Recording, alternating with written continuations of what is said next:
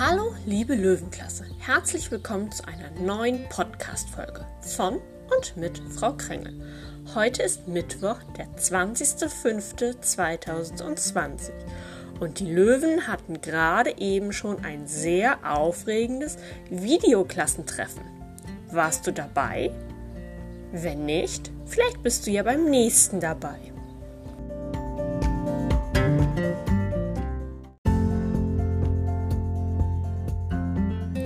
Es waren Fiete, Joko, Stella, Paul, Joaquin, Larissa und Collins beim Videoklassentreffen der Löwen.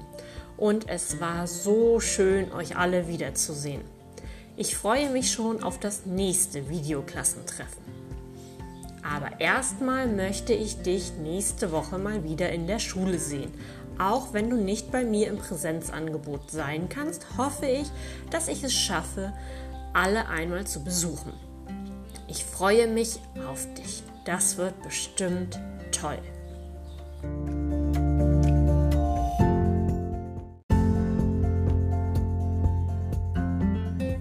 Ab nächster Woche Montag sehen wir uns ja alle nach und nach mal wieder in der Schule. Daher wird es jetzt in diesem Podcast nur noch die Knobelei des Tages, also ja eigentlich der Woche geben, und ich werde euch etwas Schönes vorlesen. Natürlich werde ich ab und zu auch noch mal ein paar Bilder erwähnen oder andere Sachen, aber ich denke, die größten Aufgaben habt ihr ja jetzt sowieso als Hausaufgabe dann immer auf und deswegen wird es ab nächster Woche nur noch ein bisschen was zum Zuhören geben von mir.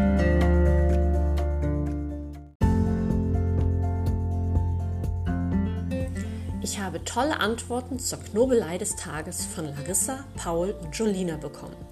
Die Frage lautete, wie lange dauert es einmal um die Erde zu laufen? Paul hat richtig erkannt, das geht doch gar nicht, weil zwischendurch immer mal wieder ein bisschen mehr ist.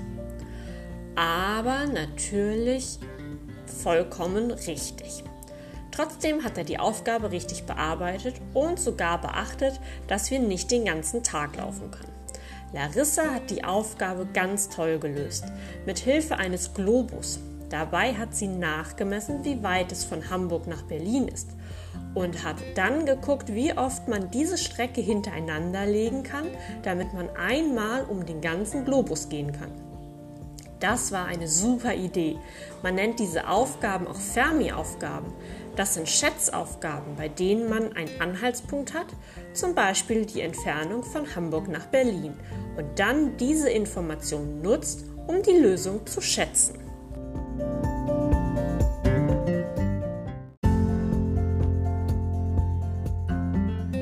Eine sehr beliebte Fermi-Aufgabe lautet zum Beispiel: Schätze mal, wie hoch ist das Haus, in dem du wohnst? Hm, da würde ich dann so vorgehen. Ich bin 1,70 Meter oder 170 cm groß.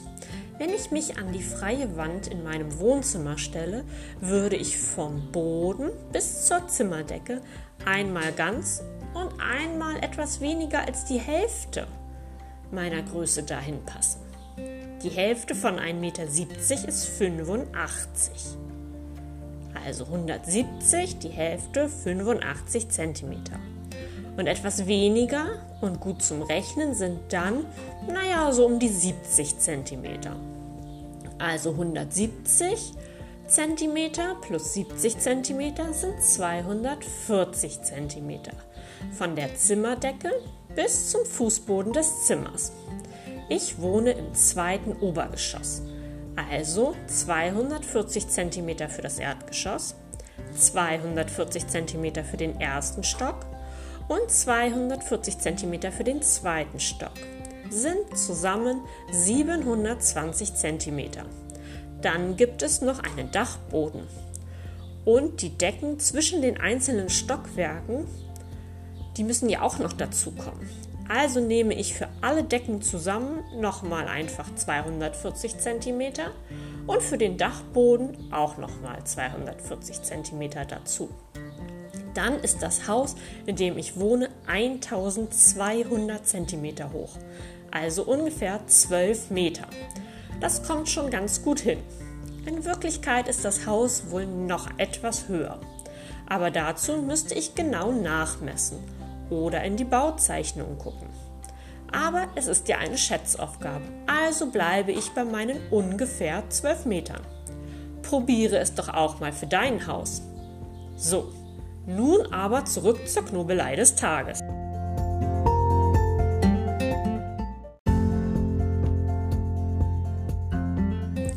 Die Antwort lautet, ungefähr 417 Tage braucht man. Die Erde hat am Äquator einen Umfang von 40.074 Kilometern. Durchschnittlich geht ein Mensch mit einem Tempo von etwa 4 Kilometern pro Stunde. Das würde bedeuten, dass man 10.018,5 Stunden unterwegs wäre, was etwa 417 Tagen entspricht. Eine Erdumrundung in dieser Zeit würde allerdings nur gelingen, wenn man jeden Tag 24 Stunden ohne Pause und Schlaf in der gleichen Geschwindigkeit durchlaufen würde. Was natürlich überhaupt nicht gehen würde. Ich kann doch irgendwann nicht mehr und werde eindeutig langsamer. Und was essen muss ich auch, besonders wenn ich 417 Tage unterwegs bin. Das ist mehr als ein Jahr. Da verhungere ich ja. Das geht so nicht. Und natürlich kann man auch den Ozean nicht zu Fuß überqueren, wie Paul das schon richtig erkannt hat.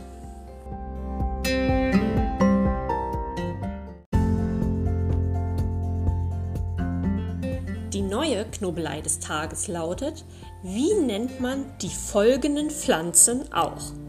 Pfefferminze, Brennnessel, Kamille, Salbei. Hm, also suchen wir so etwas wie einen Oberbegriff.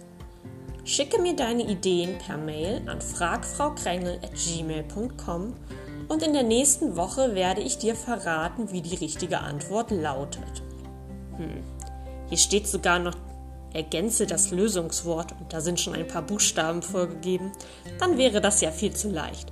Falls du Hilfe brauchst, kannst du mich ja anrufen oder mir schreiben, dann gebe ich dir einen kleinen Tipp.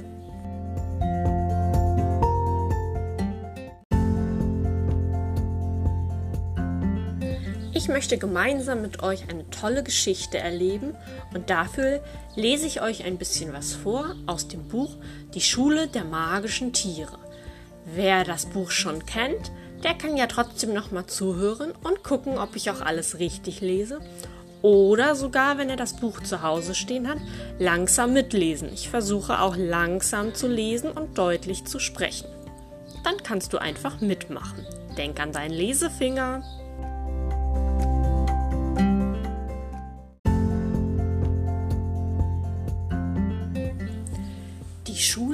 Magischen Tiere, geschrieben von Margit Auer, erschienen im Carlsen Verlag. Das Abenteuer kann beginnen. Die Winterscheidschule, eine ganz normale Schule mit einem Direktor, einem Hausmeister und einem großen Schulgarten. Ganz normal? Fast. Gäbe es dann nicht ein Geheimnis. Miss Caulfield Lehrerin an der Wintersteinschule. Manchmal ein bisschen streng, aber sie meint es gut mit ihren Schülern.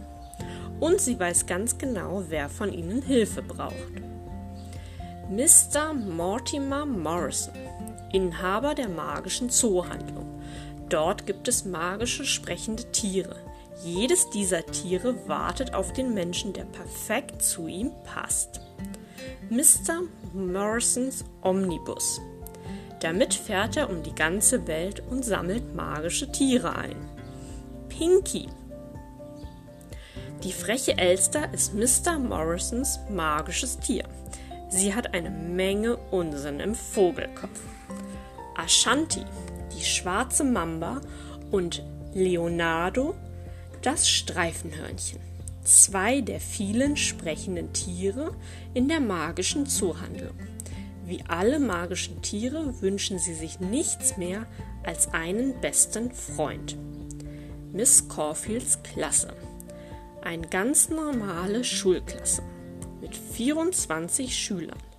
Wer von ihnen braucht wohl am dringendsten ein magisches Tier? Vielleicht die ehrgeizige Ida, der eingebildete Joe, der verträumte Benny, die zickige Helene, die schüchterne Annalena. Oder der tollpatschige Eddie.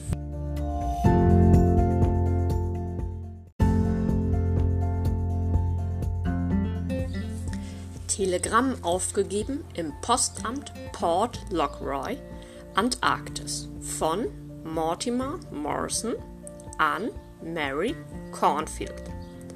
Hallo Schwesterherz, wie läuft es zu Hause? Weißt du schon, an welcher Schule du künftig unterrichten wirst? Bin gerade in der Antarktis unterwegs. Magische Tiere einsammeln. Nach Motorschaden läuft jetzt wieder alles glatt. Bis bald, Mortimer.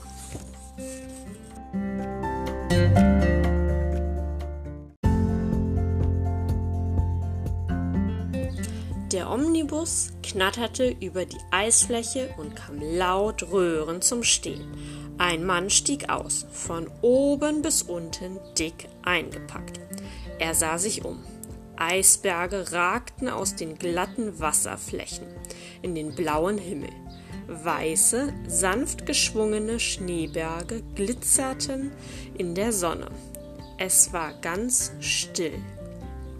Und dann kam von irgendwoher ein leises Schnarren und Rufe, die sich ein bisschen wie Trompetenklänge anhörten. Der Mann lächelte. Er rückte seine Fellmütze zurecht und stapfte los. Nach einer halben Stunde Fußmarsch stieß er auf die Pinguinkolonie. Er ließ seinen Blick über die vielen schwarzen Köpfe schweifen. Dann ging er in die Hocke und begann leise zu sprechen. Ich bin's, Mortimer Morrison, murmelte er, Inhaber der magischen Zoohandlung. Magische Tiere sind bei mir gut aufgehoben. Wer möchte, darf sich mir anschließen. Er wartete.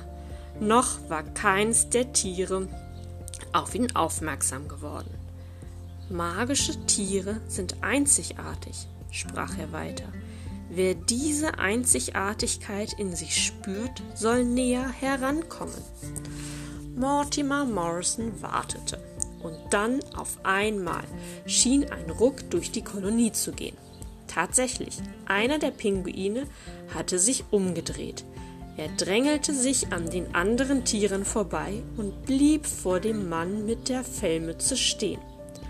Aufmerksam blickten sie einander an. Na, verstehst du meine Worte? fragte Mortimer Morrison neugierig. Der Pinguin nickte und klapperte mit dem Schnabel. Krr, machte er. Versuch es nochmal, ermunterte ihn Mortimer Morrison. Krch, schnarrte der Pinguin und holte tief Luft. Ich wusste gar nicht, dass es noch jemanden gibt, der meine Sprache spricht, sagte er zögernd.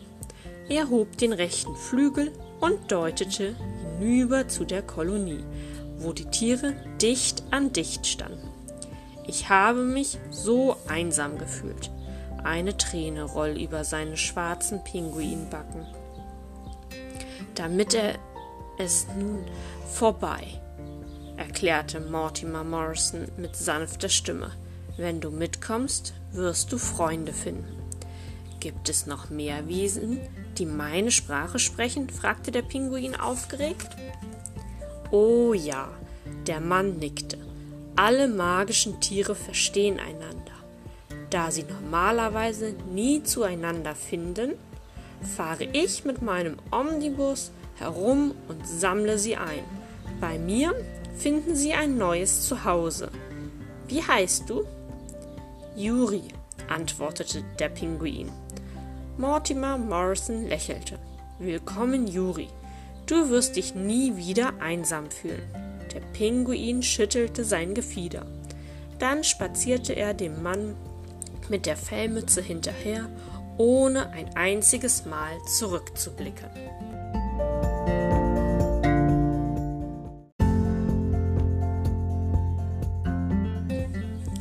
Kapitel 1 Der Umzugswagen Ah, aua, Mist! Mit Karacho donnerte Benny die Lerchenfeldstraße hinunter und landete mitten in einem Rosenbeet. Es war der letzte Tag der Sommerferien und endlich hatte es Benny mal geschafft, sich vom Radio loszureißen. Dort lief sonst jeden Nachmittag seine Lieblingssendung, die dritte Dimension. Heute nicht. Heute hat er endlich das Skateboard aus dem Keller geholt, das ihm Onkel Johanni zu Ostern geschenkt hatte. Damit könne man richtig gut Mädchen beeindrucken, hatte sein Onkel gesagt. Benjamin Schubert seufzte, als er aus dem Rosenbeet herauskrabbelte. Besonders eindrucksvoll hat das bestimmt nicht ausgesehen. Er humpelte zum Straßenrand und krempelte die Jeans hoch. Sein rechtes Knie war aufgeschürft, blutete aber nicht. Glück gehabt. In diesem Moment bemerkte er den Umzugswagen. Er stand unter der Kastanie auf dem Johannisplatz, einem hübschen Platz am Ende der Lerchenfeldstraße. Wohn- und Geschäftshäuser wechseln sich hier ab. Es gab eine Bäckerei, einen Fahrradladen und den Friseursalon Elfriede. Der hatte seit Anfang des Monats neue Inhaber und anscheinend bezogen sie gerade die Wohnung im ersten Stock, direkt über dem Salon. Benny beschloss sich das genauer anzusehen. Mit wackeligen Beinen stellte er sich auf sein Skateboard und rollte vorsichtig näher heran. Die Tür des Umzugswagens stand weit auf. Benny sah eine Stehlampe, viele Regalbretter, einen Kleiderschrank und jede Menge Kartons. Umzugsmänner trugen Küchenmöbel, Teppichrollen und Bilder ins Haus, die mit durchsichtiger Folie umwickelt waren. Ein gestreiftes Eichhörnchen huschte vor seine Füße über den Platz und verschwand im Kastanienbaum. Benny blieb stehen. Hoppla! Das Skateboard machte sich selbstständig und rollte auf die Straße. Ein Radfahrer mit einem schwarzen Helm raste heran. Er fluchte und versuchte dem Skateboard auszuweichen. Fast wäre er dabei in die Umzugsmänner geknallt, die genau in diesem Moment einen großen Spiegel über den Platz schleppten. Ein greller Pfiff ertönte. Der Radfahrer hob den Kopf und riss gerade noch rechtzeitig sein Lenkrad nach links. Pass auf deinen Kram auf, rief er Benny im Vorbeifahren wütend zu. Aber Benny achtete gar nicht auf ihn, denn der Pfiff eben war eindeutig von dem Eichhörnchen gekommen, das vorher über den Platz gehuscht war. Jetzt saß es oben in der Kastanie, blickte auf ihn hinab und schlenkerte seinen buschigen Schwanz hin und her. Seltsam. Noch nie hatte Benny ein Eichhörnchen pfeifen gehört. Und außerdem, seit wann hatten Eichhörnchen Streifen? Gerade schleppten die Umzugsmänner eine Kommode ins Haus, die mit blauen Aufklebern übersät war. Benny stellte sich wieder auf sein Skateboard und rollte näher heran. Aua! Das Knie tat immer noch weh. Auf der Ladenfläche des Lastwagens stand ein Schreibtisch mit lilafarbenen Schubladen. Lila, als einem der Umzugsmänner ein Kinopaket mit der Aufschrift Nacht der Vampire aus den Händen fiel, stand für Benny fest. Da drüben zog ein Mädchen ein. Er zuckte mit den Schultern und machte sich endgültig auf den Heimweg. Ein Freund, den hatte er gut brauchen können. Aber ein Mädchen? Nein, danke. Benny fuhr langsam die Lerchenfeldstraße hinauf, nach Hause. Plötzlich hörte er ein Zischen.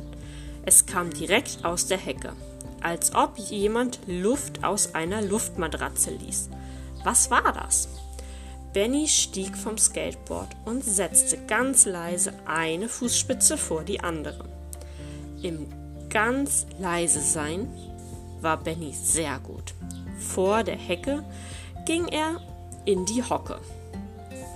Er starrte in die dunklen Höhlen aus Blätter und Ästen und zuckte zusammen. Vor ihm lag eine Schlange, eine richtige, lebendige Schlange mit olivgrünen Schuppen. Sein Herz klopfte schneller. Die Schlange hatte tiefbraune, wachsame Augen.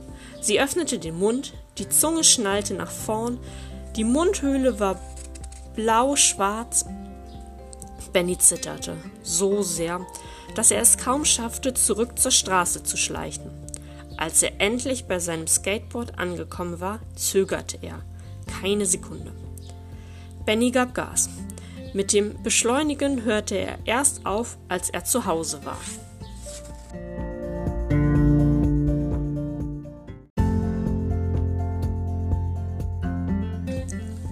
Ida Kronenberg saß auf dem Fensterbrett ihres neuen Kinderzimmers und ließ die Beine baumeln.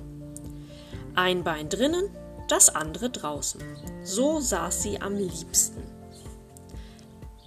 Sie hatte genug von diesem Umzug. Erst hatte sie alles einpacken müssen und jetzt sollte sie wieder alles auspacken. Das konnte warten. Es war Nachmittag und unten auf dem Johannesplatz hatte ein Straßenfeger seinen orangefarbenen Karren abgestellt. Ob er sich gerade im Friseursalon Elfriede die Haare schneiden ließ? Ihre Eltern, die den Laden gemeinsam führten, konnten sich vor Arbeit kaum retten. Sogar heute am Umzugstag mussten sie zu Kamm und Schere greifen. Lange hatte der Laden leer gestanden und anscheinend hatten sämtliche Bewohner des Stadtviertels nur darauf gewartet, dass im Friseursalon Elfriede wieder geschnitten, geföhnt und gefärbt wurde. Ida ließ den Blick über den Johannisplatz schweifen. Die Häuser hatten bunte Fassaden und kleine Balkone, manche Fenster standen offen, jemand übte Geige. Ziemlich quietschig hörte sich das an. Ida wurde ganz wehmütig zumute. Ihre beste Freundin Miriam spielte auch Geige. Wie sehr sie sie vermisste. Miriams Stücke, fand Ida, klangen viel besser. Morgen war ihr erster Schultag in der neuen Klasse. Wintersteinschule heißt die Schule, in die Ida künftig besuchen wird. Wie es wohl werden würde, Ida kannte niemanden.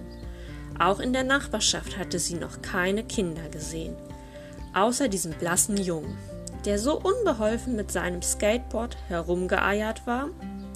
Da bimmelte unter Ida die Tür des Friseursalons und der Straßenfeger verließ mit seinem neuen Haarschnitt das Geschäft. Neugierig beugte sich Ida nach vorne. Zu weit.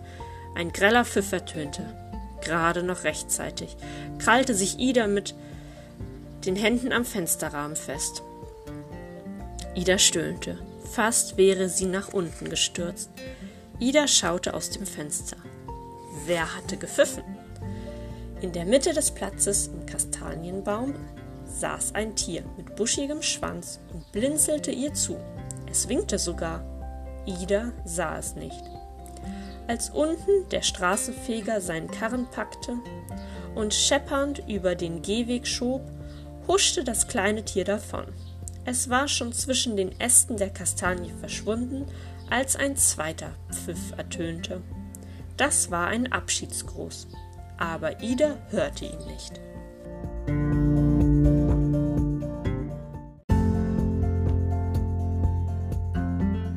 Zu Hause verstaute Benny sein Skateboard wieder im Kellerabteil. In seinem Zimmer schlug er das Tierlexikon auf. Er blätterte viele Seiten um, bis er fand, was er suchte. Das Foto einer Schlange, die olivgrüne Schuppen und einen blau-schwarzen Mund hatte. Schwarze Mamba, eine der gefährlichsten Schlangen der Welt. Sie ist sehr schnell. Ihr Gift ist oft tödlich. Stammt aus Ostafrika. Er blätterte weiter und entdeckte ein Tier, das einem Eichhörnchen ähnelte, aber keines war. Streifenhörnchen. Das Streifenhörnchen hat ein buntes Fell und schwarze Streifen auf dem Rücken. Oft macht es durch lautes Pfeifen auf sich aufmerksam. Sein Lebensraum ist Nordamerika. Verwirrt schlug Benny das Buch zu. Was hatte eine Schlange aus Ostafrika und ein Streifenhörnchen aus Nordamerika vor seiner Haustür zu suchen?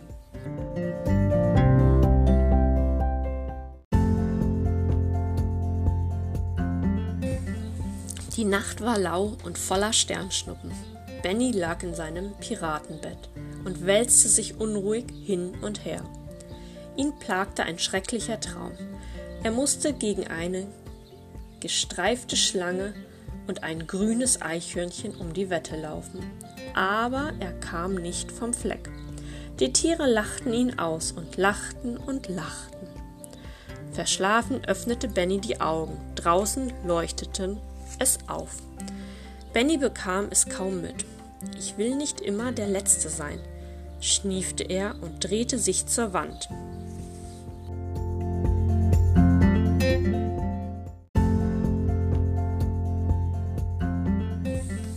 Ein paar Häuser weiter saß Ida am Fenster.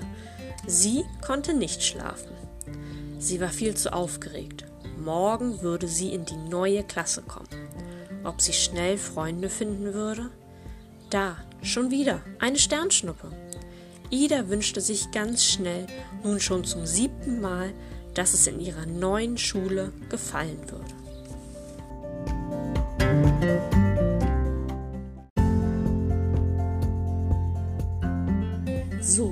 Das war das erste Kapitel aus dem Buch Die Schule der magischen Tiere.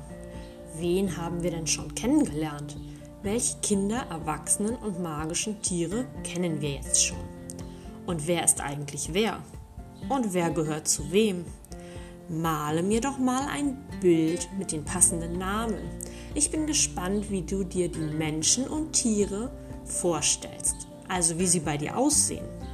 Denn jeder von uns hat eine andere Vorstellung im Kopf, wenn man etwas vorgelesen bekommt und keine Bilder dazu sieht. Dann machst du dir einfach eigene Bilder in deinem Kopf dazu. Und jetzt kannst du sie einmal aufmalen, wie eine Art Karte, um alles zu verstehen. Du könntest zum Beispiel ein Bild von Mortimer Morrison malen und den Namen dazu schreiben und dann mit dem Bild verbinden, das du von seinem magischen Tier gemalt hast. Hm, wie hieß das denn nochmal? Na, hör es dir nochmal an. Die nächste Folge kommt Mittwoch wieder. Bis dahin, bleibe gesund und viele liebe Grüße an dich und deine Familie.